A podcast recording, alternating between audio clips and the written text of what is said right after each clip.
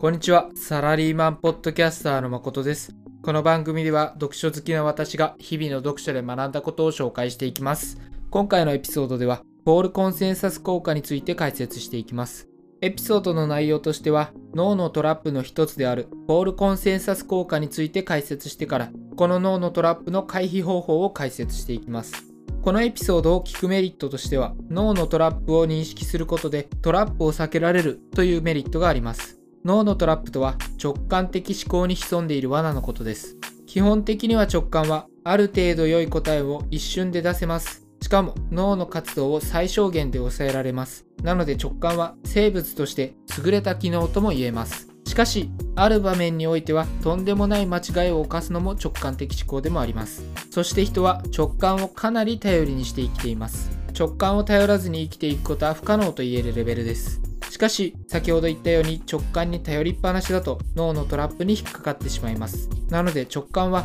うまく利用する必要があります。トラップのないところでは直感に頼り、トラップのあるところでは論理に頼るといった具合です。車の運転に例えると、何もない直線道路ではのんびりと運転し、交差点では周りに注意を配りながら気をつけて運転するといった具合です。常に気を張っていたら疲れてしまいますし、常にのんびりしていたら事故ってしまいます。このように直感をうまく利用するために脳のトラップを知る必要があります。では本題に入っていきます。まず、ポールコンセンサス効果とは何かについて解説していきます。ポールコンセンサス効果とは簡単に言うとみんな自分と同じ意見と考える傾向のことです。人はある状況における自分の判断や行動は適切なものであり、それゆえに他人も自分と同様の行動をすると考えるということです。例えば自動車の運転免許について持っている人は持っているのが一般的だと考えますし持っていない人は持っていないのが一般的だと考えるといった具合です。さらにこのフォールコンセンサス効果が悪い点としては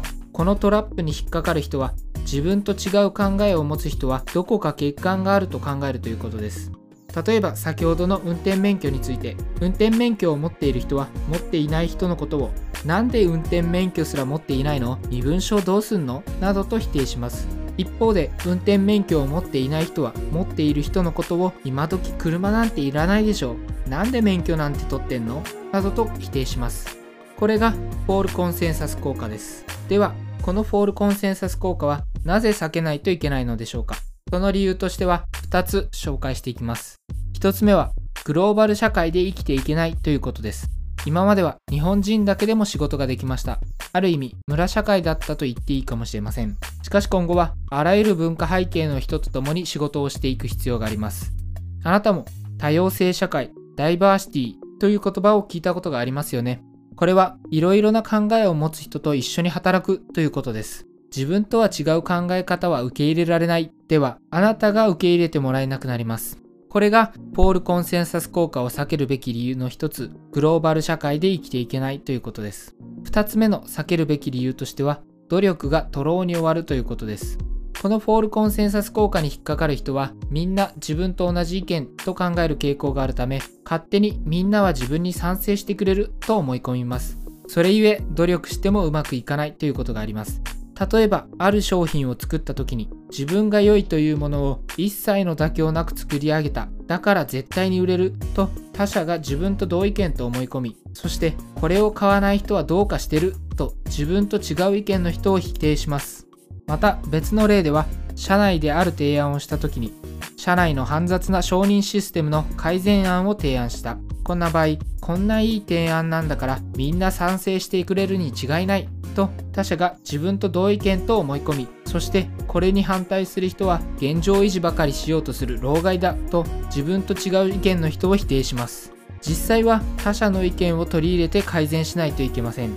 例えば商品を作った時はこれを買わない人はどうかしてるではなくどういった点が至らず購入してもらえないのか。また社内で提案をした時反対する人は老害だではなく、なぜ改善案に賛成してもらえないのかを考える必要があります。しかし、この脳のトラップに引っかかっていると、それらの視点を失ってしまいます。なので、このトラップを避けるべきなのです。では次に、このトラップの避け方を解説していきます。その方法としては、2つ紹介していきます。1つ目は、本を読むということです。本を読む目的としては、いろんな人の考えに触れるということです。別の言い方をすれば自分と違う考え方があることに慣れておくということです。人は似た人同士で集まります。そうなるとおのずと周りの人も似た考えをします。それに慣れていると自分とは違う考えをするということ自体に拒否反応が生まれるようになってしまいます。なのでいろいろな人の考えに触れ自分と違う考えがあることに慣れておく必要があります。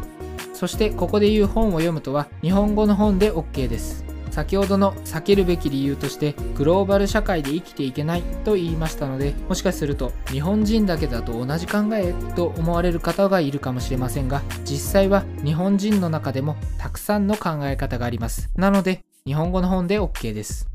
以上が本を読むについての解説です。では次回避方法の2つ目普通を疑うについて解説していきます。例えば、普通はこうするよねといった時の普通という言葉は同質の人たちのみで通用する言葉です。いろいろな考え方がある社会では普通というのは存在しません。普通はこうするよねと言った時に、その普通は本当に普通か、普通だと思っているのは自分だけではないかと疑ってみましょう。これが普通を疑うということです。今回のエピソードの内容は以上です。最後に今回の内容を振り返って終わりにしたいと思います。今回のエピソードでは、ポールコンセンサス効果について解説してから、それを避けるべき理由と、それの回避方法を解説してきました。それぞれ簡単に振り返ると、ポールコンセンサス効果とは、人はある状況における自分の判断や行動は適切なものであり、それゆえ他者も自分と同様の行動をすると考えるということでした。そしてこのフォールコンセンサス効果を避けるべき理由としては、